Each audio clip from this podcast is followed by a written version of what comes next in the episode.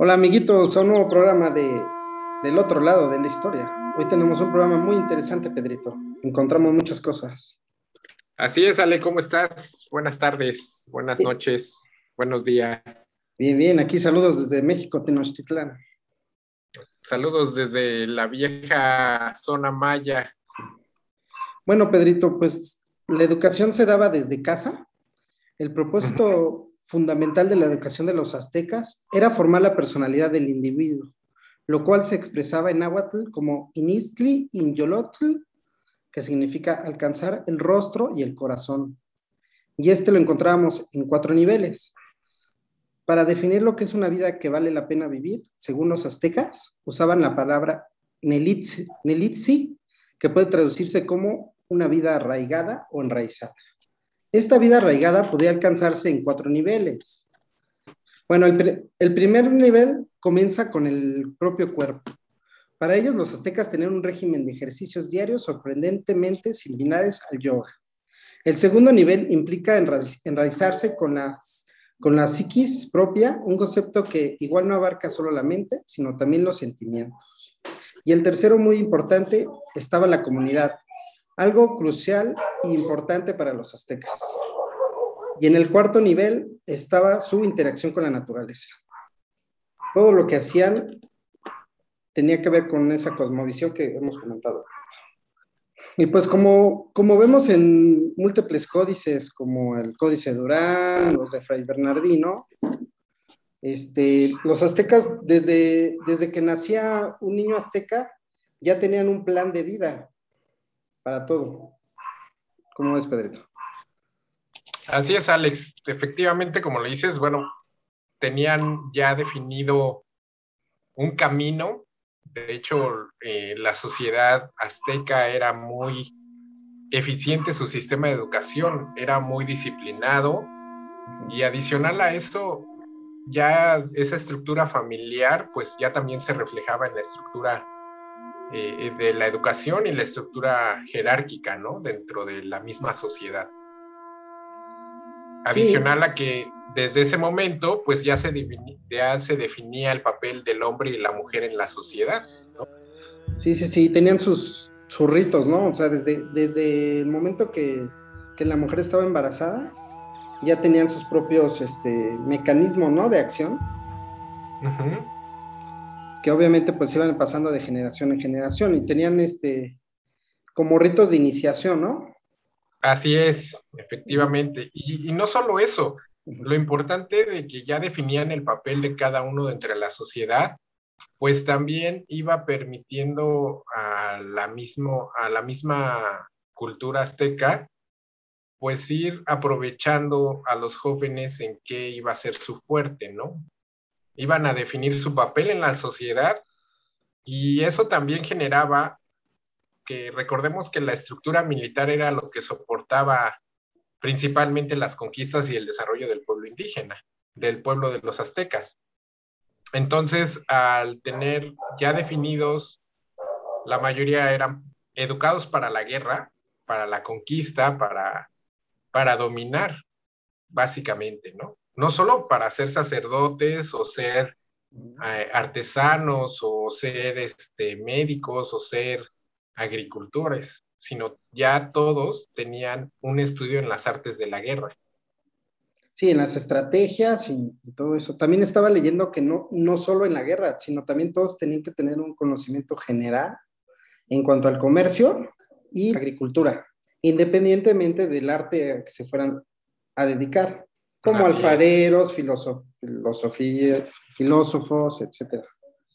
Y bueno, vámonos, ah. vámonos desde el principio, ¿no? Este, se, decía que, cuando nacía un niño se les, cortaba, se les cortaba el cordón umbilical y se le daba a un familiar que de preferencia fuera un gran guerrero y cuando él estuviera en un campo de, batalla, este, enterraba ese cordón umbilical, como para cerrar ah. ese, ese ciclo de, su futuro, que iba a ser guerrero. Ok, y a la mujer, este, el cordón umbilical se le se enterraba junto al fogón de la casa. Así es, porque ellas, eh, prácticamente la mujer en la sociedad azteca era pues definida para labores del hogar. Era muy extraño que alguna pudiera tener acceso salvo las que eran de parte del, linaje del emperador o, o, hijas de sacerdotes, las que aprendían algo diferente un poco, pero todas eran eh, adiestradas en casa o educadas en casa para labores del hogar. Desde ahí, pues ese simbolismo era de que pues tú ibas a quedar en casa y si eras varón, lo que buscaban aspiracionalmente es que fueras un gran guerrero, ¿no? Sí, pero independientemente de eso, a la mujer se le, se le enseñaba como a todos, ¿eh? O sea, la filosofía. Pero hasta cierto punto, porque. En cuanto a la educación en general.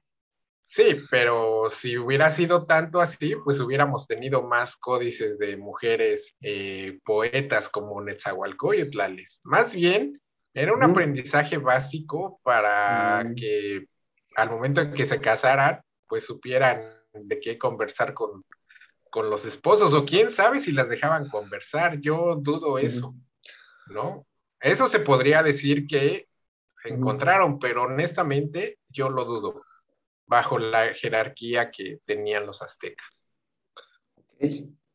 También algo que me llama la atención es que mm, desde el principio, desde que empiezan a caminar los niños y eso, los primeros aprendizajes son de los abuelos y los padres, pero en, el sentido de tener una nobleza de corazón y, en un sentido ético de saber manejarse conforme a la sociedad, lo que decías.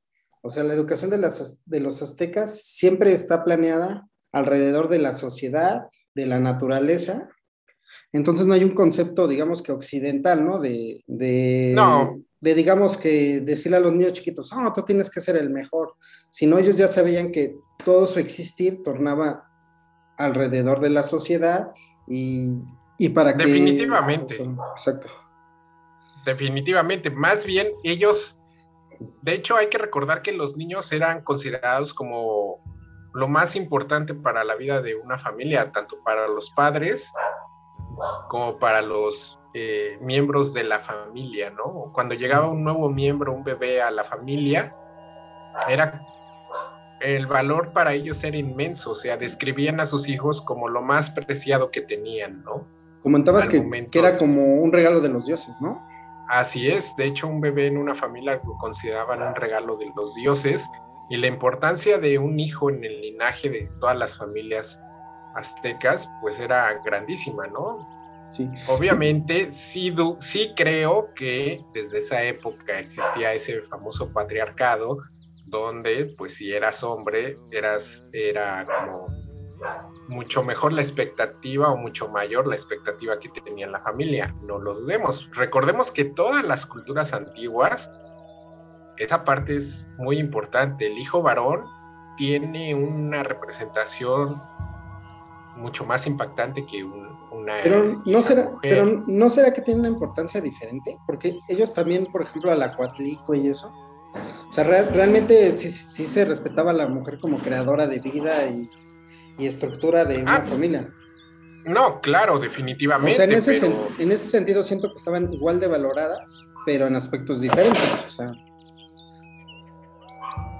no sé. Mm, yo ahí discrepo contigo, hermano, honestamente, porque sí eran importantes cuando eran hijos, eso definitivamente, pero ya en el, en el papel mm. que desempeñaba cada uno dentro de la sociedad, ok, va a ser mujer, va a ser eh, pues la que va a cuidar a sus hijos cuando esté en casa, va a ser la que cocine, la que sepa hacer las tortillas, o sea, claro, pero, el papel principal de la mujer era el de ser ama de casa.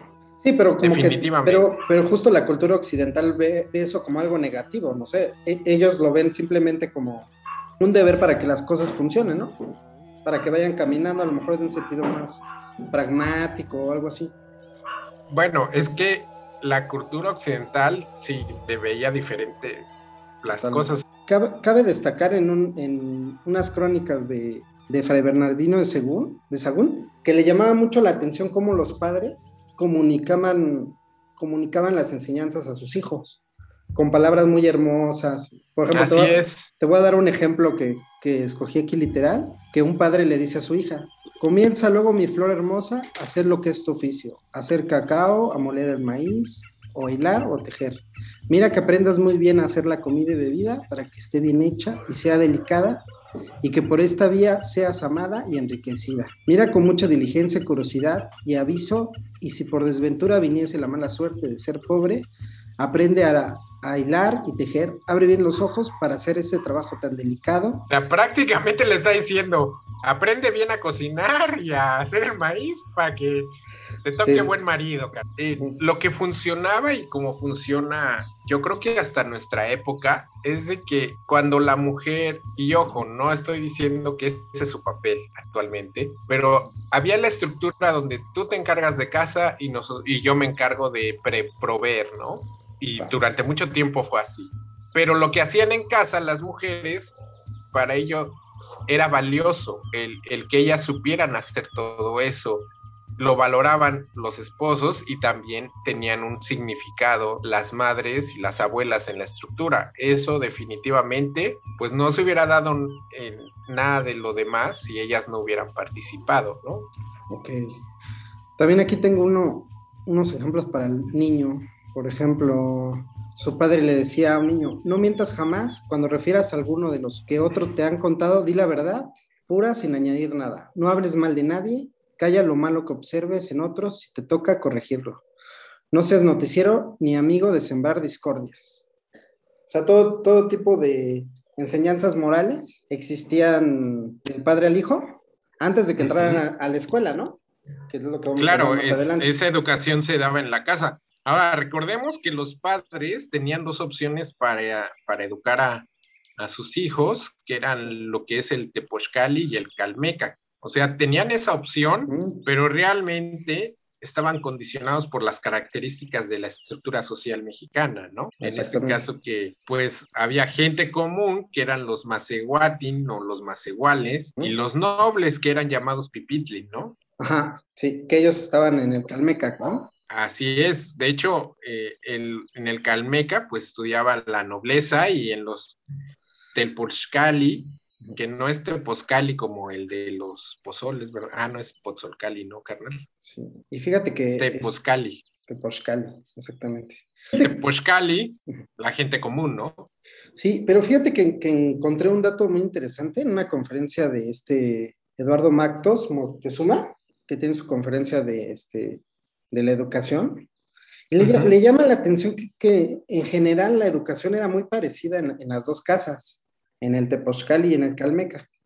En cuanto, en cuanto al, al tejido, bueno, se daban clases como tejido, cerámica, agricultura, trabajar la piedra, el canto, la música, la filosofía, pero lo que lo más importante era lo que tú bien decías.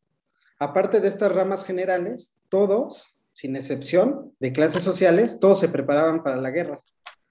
Se, se, preparaban para el comercio y para la, la ciencia agrícola. Y tenían una materia un poco como de economía que hablaba de, los tributos que se daban cada 80 días. Y digamos que ya en el Calmeca, lo que tú mencionabas de la nobleza, ya nada más se daban unas clases extra que tenían que ver con que fueran buenos funcionarios, tuvieran una buena moral eh, e, intelectualmente estuvieran cuerdos. Y les daban un poco más de filosofía. Entonces, realmente, aunque hubiera castas, desde mi punto de vista, la educación era bastante buena y equilibrada para los dos. Pues es que era estructurada bajo, para las necesidades que, que tenían ellos como sociedad y como pueblo. Ahora hay que recordar que sí había estas, estos templos del saber en todos los barrios y pues principalmente la gente común a la que asistían era como para aprender, como bien dices, todo lo general, todo lo, todo, un poco de todo, todas las artes, todo la parte de saber expresar los códices, había también artesanos, había agricultores. Esa parte de economía yo me imagino también que pues era para los que iban a ser para comerciantes o que tenían acceso a esa parte de, de administrar algo porque recordemos, como lo mencionamos anteriormente, mucha gente también lo que le tocaba era ser administrador y agricultor de las chinampas, donde eran dueños otros, los nobles eran dueños de grandes terruños y les daban su chinampa a trabajar, donde se les permitía como administrar ese, esa, esa, esa chinampa, ¿no? Sí. Pero la, la, parte también de la disciplina era lo que más eh, era sorprendente, ¿no? Porque desde que eran eh, y, recuerdo yo un poco, lo comparo con lo que mucha gente de pronto comparte de los que son o que estudian para ser militares, ¿no? Que se paraban desde muy temprano a madrugar, pues hasta que se ocultara el sol prácticamente. Y eso se habla de que en las escuelas aztecas empezaban desde madrugada el aprendizaje, ¿no? Esa disciplina de, desde el alba, estar trabajando, estar enfocado en, en el aprendizaje y pues hasta, sí. de hecho, hasta que acabara el sol, ¿no? De hecho, desde que eran niños, era, era muy mal visto, este, incluso hay un fragmento también que dice que era muy mal visto el que los niños tuvieran tiempo libre y tuvieran muchos objetos que los distrajeran. O sea, la, la holgazanería era mal vista, de hecho, prácticamente, ¿no? Sí, sí, y, sí. y, aparte, pues lo que ellos buscaban era con eso aprovechar la juventud de, de, de los que estudiaban, es decir, que entre más jóvenes pudieran poner en práctica lo aprendido y esa fuerza, pues, a mi punto de vista, es lo que le dio también fuerza al poderío que ellos tuvieron, tanto en la guerra como en el comercio, ¿no? Sí, sí, sí, exactamente. Porque también algunos de los a los que veían como más fuertes se les nombraba escuderos de guerreros, o sea, también había esa posición de ser un escudero y acompañar a un guerrero a la guerra. Ah, ok, un guerrero de, de mayor jerarquía. Así es, o sea, sí. a los que eran eh, diestros en esas artes de la guerra y que veían fuertes, los ponían como escudero y tenían la oportunidad de acompañar en alguna campaña a un guerrero. Y por ejemplo, y era, ten, ajá. por ejemplo, tenían la opción mejor. de crecimiento. De... Así es. Porque si dentro de ese proceso lograban a lo mejor como escuderos capturar a alguien, es decir, tener la suerte de lograr un eh, prisionero de guerra, eso los llevaba a ascender en un punto dentro de la estructura. O sea, se les consideraba como héroes en esa wow. parte. Y entonces tenían esa opción cuando acompañaban a los, a los guerreros a, a una campaña. Pero sí. si no, ellos mismos pues ya empezaban a participar dentro del proceso, ¿no? Entonces, básicamente cada quien, digamos que sí los iban enfocando a lo que eran mejores, ya sea la guerra, la escritura, la agricultura, lo que sea. Pero, sí, no dudo. Pero independientemente a eso, to todos eran guerreros este, muy bien adiestrados en cuanto a la técnica. Sí, y la todos debían de ser adiestrados en la guerra porque al final es lo que dio oportunidad a la expansión del imperio azteca, ¿no? Recordemos sí, sí. que todas sus conquistas fueron por parte de la guerra y el comercio que se realizaba era por el tributo que pagaban los otros pueblos hacia ellos, los pueblos sometidos a, a los sí. aztecas. No, incluso en, en, esa parte de la conquista ellos trataban de que no hubiera desperdicio, porque hay que recordar que su técnica de, de conquista y eso no era acabar con las civilizaciones, sino amedrentar. Así es.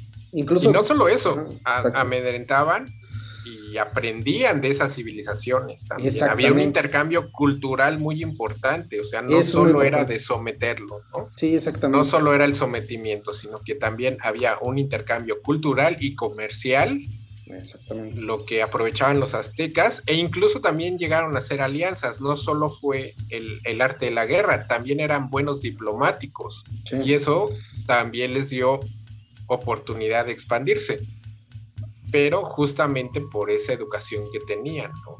Estructurada desde que, desde que eran jóvenes y pues desde ahí se iba definiendo su papel dentro de la sociedad. Pero, por ejemplo, bueno, regresándome un poco, eso me llama la atención, porque, por ejemplo, hoy en día uno tiene un hijo y a veces no sabe qué hacer con él, ¿no? Así de, ay, ahora cómo lo educo. Entonces a mí me llama la atención que, que esta cultura tenían, digamos, que una guía práctica de cómo debe de ser tu, tu hijo fuerte de espíritu y de corazón, ¿no? Pues es que aparte también habría el apoyo, como hoy en día muchos, eh, en muchas familias lo hay de los abuelos, ¿no? Que eran los más sabios. Respetados.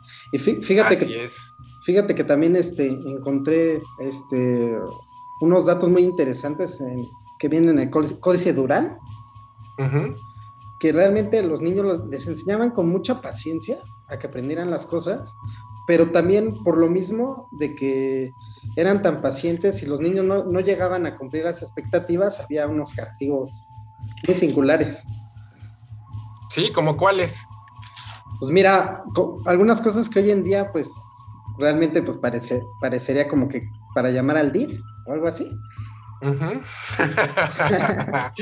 Obviamente, pues tenían su grado de, de, según qué tan mal se hubiera portado el niño, ¿no? Pero había castigos como, como por ejemplo, amarrarlos y dejarlos en, en el campo con la tierra fría, que aguantaran el frío, este, pues les daban latigazos con varas. Todo esto se ve en el Códice Durán. Lo, lo voy a subir al Facebook, está muy interesante. Este. Eh, los padres pues los obligaban a, cargar este, eh, muchas cosas, mucho cargamento a las, las canoas.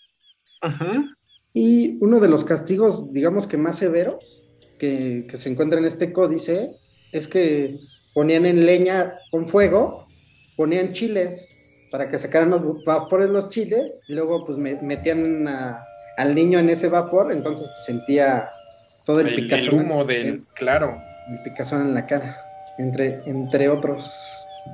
Porque lo que yo había observado es que eh, realmente también había leído que incluso desde temprano los bañaban con agua fría. O sea, el despertar era un despertar así como con agua fría para despertar y órale, a empezar con las labores correspondientes. Aparte de que también en los mismos códices, como tú lo mencionas, se encontraron en registros de que iban definiendo hasta por edades qué actividades podían ya hacer tanto hombres como mujeres dentro de casa y en la escuela. O sea. Ah, mira, aquí te, voy a dar unos ejemplos. A ver, compártenos, Ale. Que también venían tanto en la casa como cuando ya entraban a la escuela.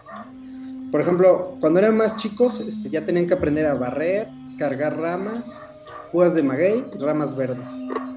Cuando crecían más, ya les daban a cargar cosas más pesadas, como trozos grandes ¿Como a qué edad? ¿No dice ahí como a qué edad? Pues más o menos entre los 7 y 8, porque lo que sí encontré el dato es que entre los 13 y 16 años, entre los 13 y 16 años ya entraban al Tepochcali y al Calmeca.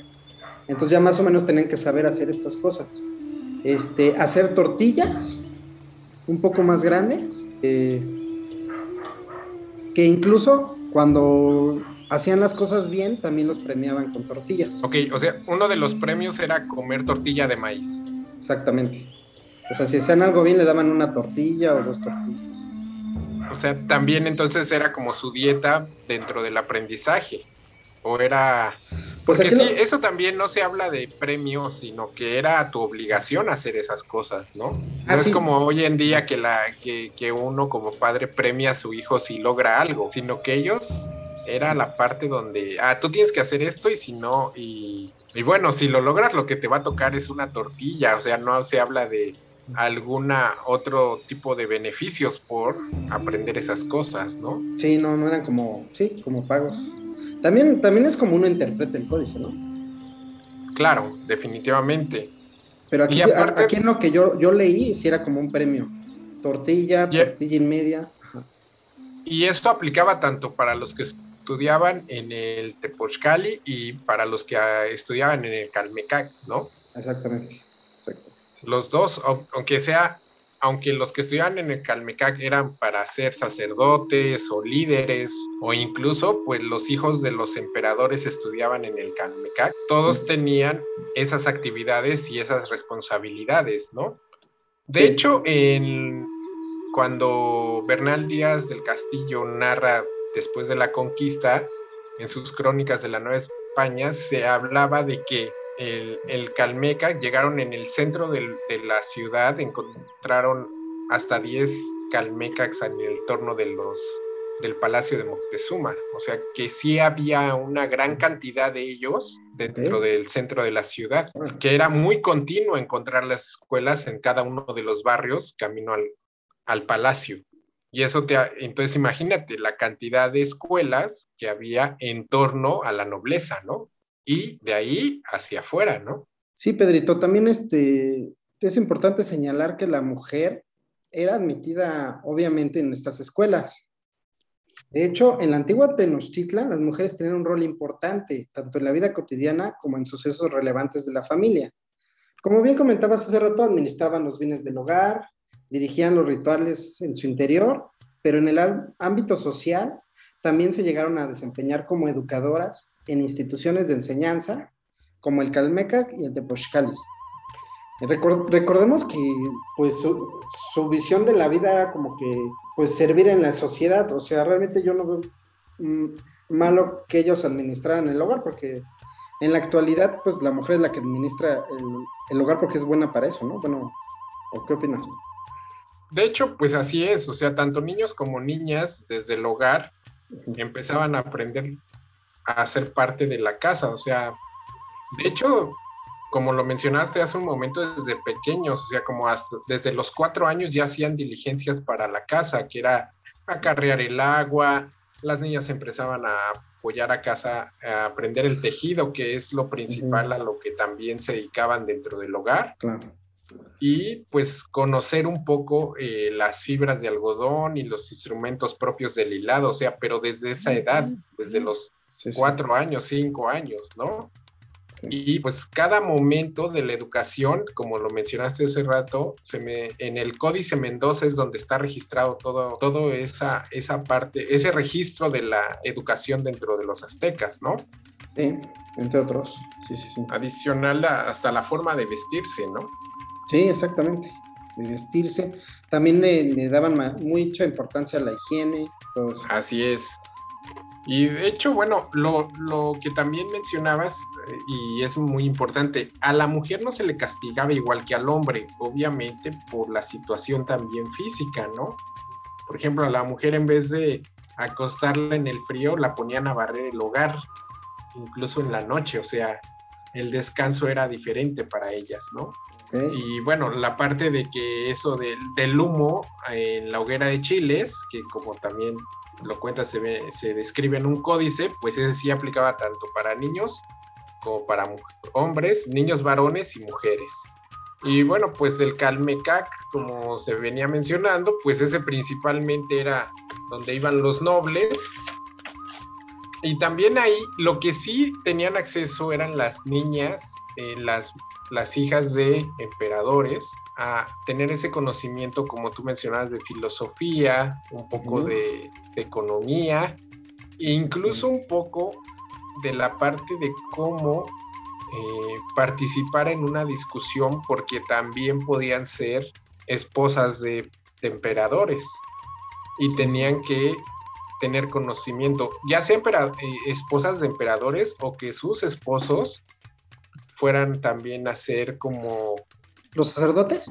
Mm, también, aparte de los sacerdotes, había a los que les daban como, como el alcalde de, como que eran parte de un cabildo o de un gobierno que, que era sometido por los aztecas.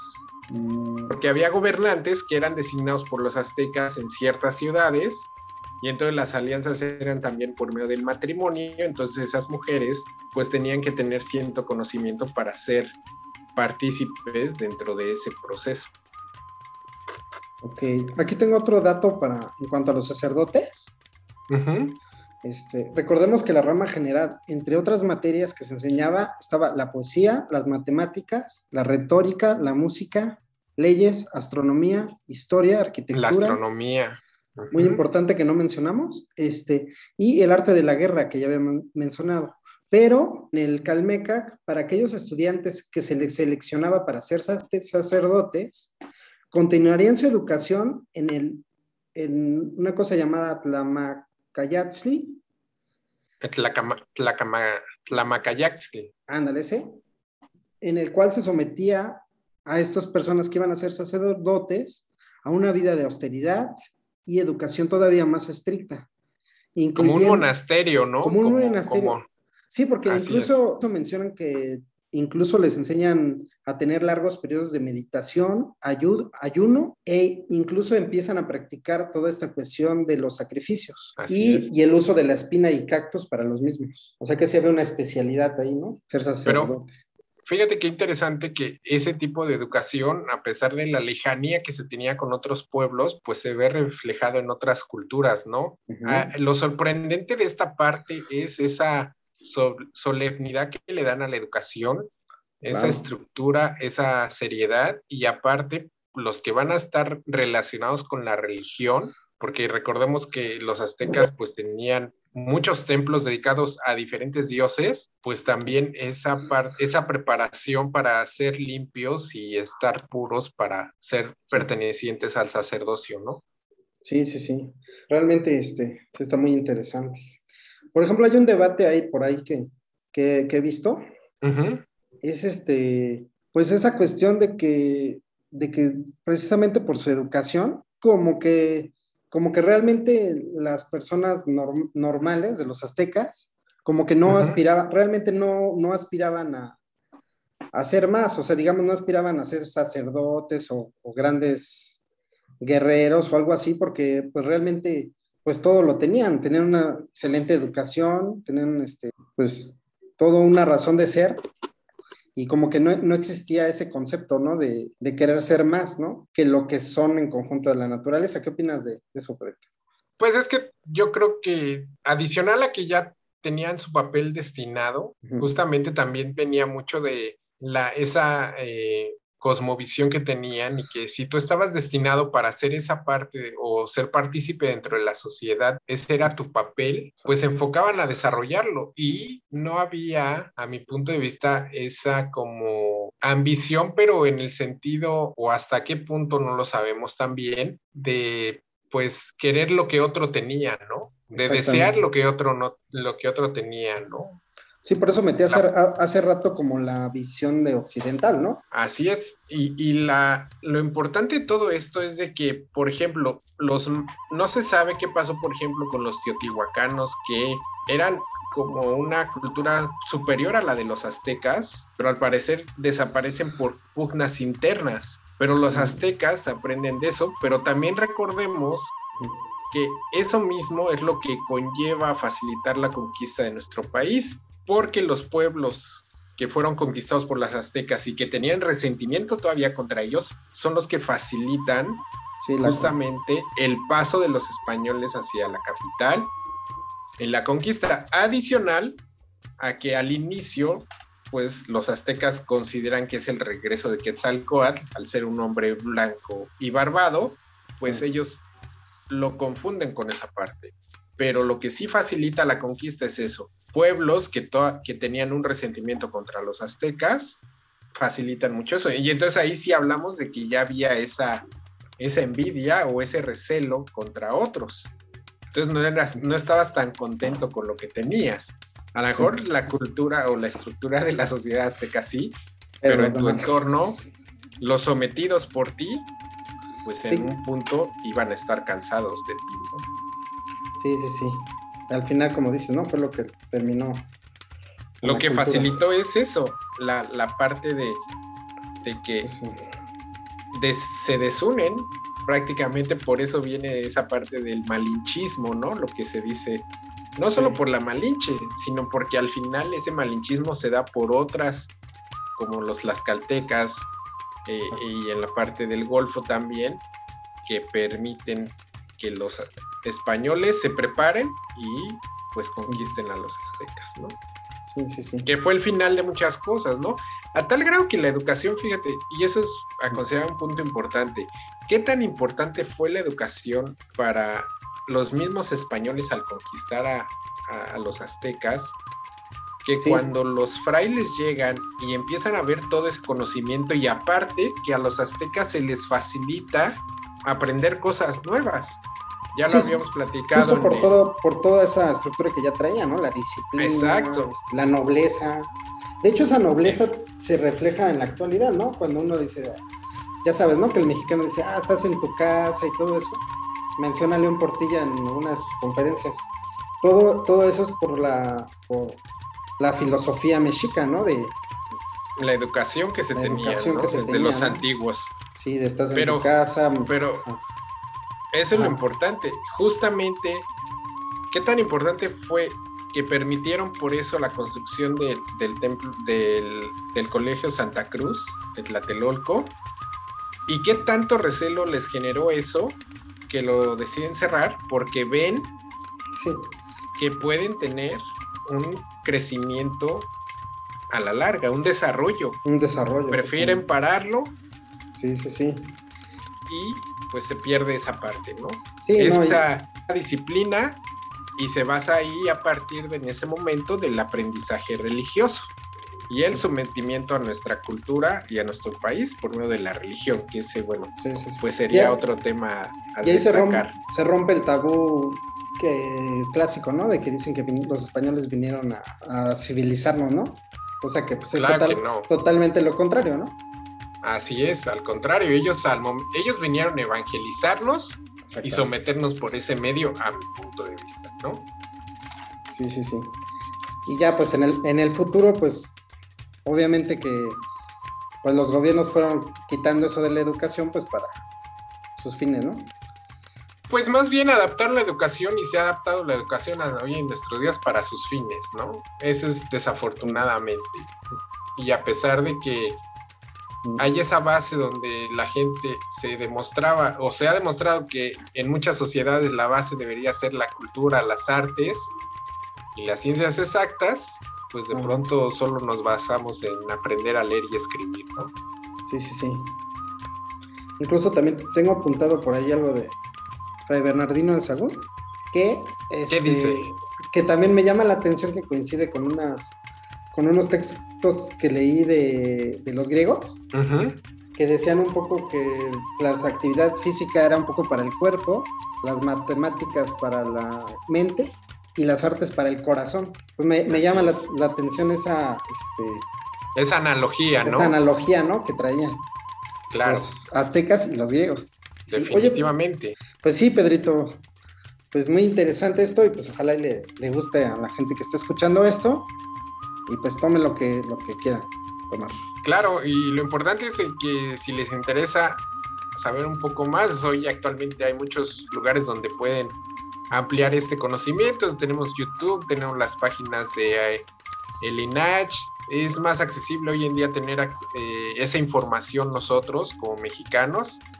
Y pues importante comparar un poco esa parte y ver eh, nosotros qué también estamos haciendo en la educación de nuestro país, ¿no? Sí, este, voy a subir a nuestras redes sociales este, una conferencia de Eduardo Matos Moctezuma, donde, pues, donde platica también más de esos aspectos de la educación. Este, y los códices Durán, ¿no? Donde viene eso de los castigos, está muy interesante. Exacto, donde incluso hasta vienen determinada la vestimenta que tenían que usar los niños a determinada edad, ¿eh? Sí, sí. Eso está muy interesante. También voy a subir un documento este, interesante de los consejos que le daban los padres a sus hijos, por qué no deben de esa, ajá, cosas así. Toda esa es filosofía, ¿no? Que era la base de la sociedad. La base de la sociedad. Y pues saludos a toda la gente que nos ha estado escuchando. Muchas gracias por seguirnos. Activen la campanita para cuando subamos un nuevo video les llegue. Prometemos mejorar nuestra luz, la luz del. ¿Ya te vas a comprar tu areto de luz? ya. Y nos pueden seguir por Spotify, este, todo eso, ¿no? Pueden seguir el podcast, eh, también pueden escucharlo en audio si no nos quieren ver el rostro. Eh, ¿Qué más? Este, y un saludo a nuestros patrocinadores, el, Ateneo y Arte y Nube Producciones. Pues muchas gracias, estamos a la orden. También nuestro patrocinador de, de este, Estreluna, Órale. Accesorios, accesorios. Ya tenemos un buen de patrocinadores, ¿eh? Sí, este, Díganos. Si gustan, patrocinarnos, pueden este, marcar el teléfono que está ahí acá abajo. bueno, pues no olviden darle like si les gustó y pues también sus comentarios al respecto. como siempre, Pedrito, fue un placer y este. Muchas gracias, Ale. Pues seguimos a la orden. Sí, y pues esperamos sus comentarios en el Facebook principalmente. ¿Verdad? Claro. Bueno. Pues muchas gracias. Adiós. Adiós.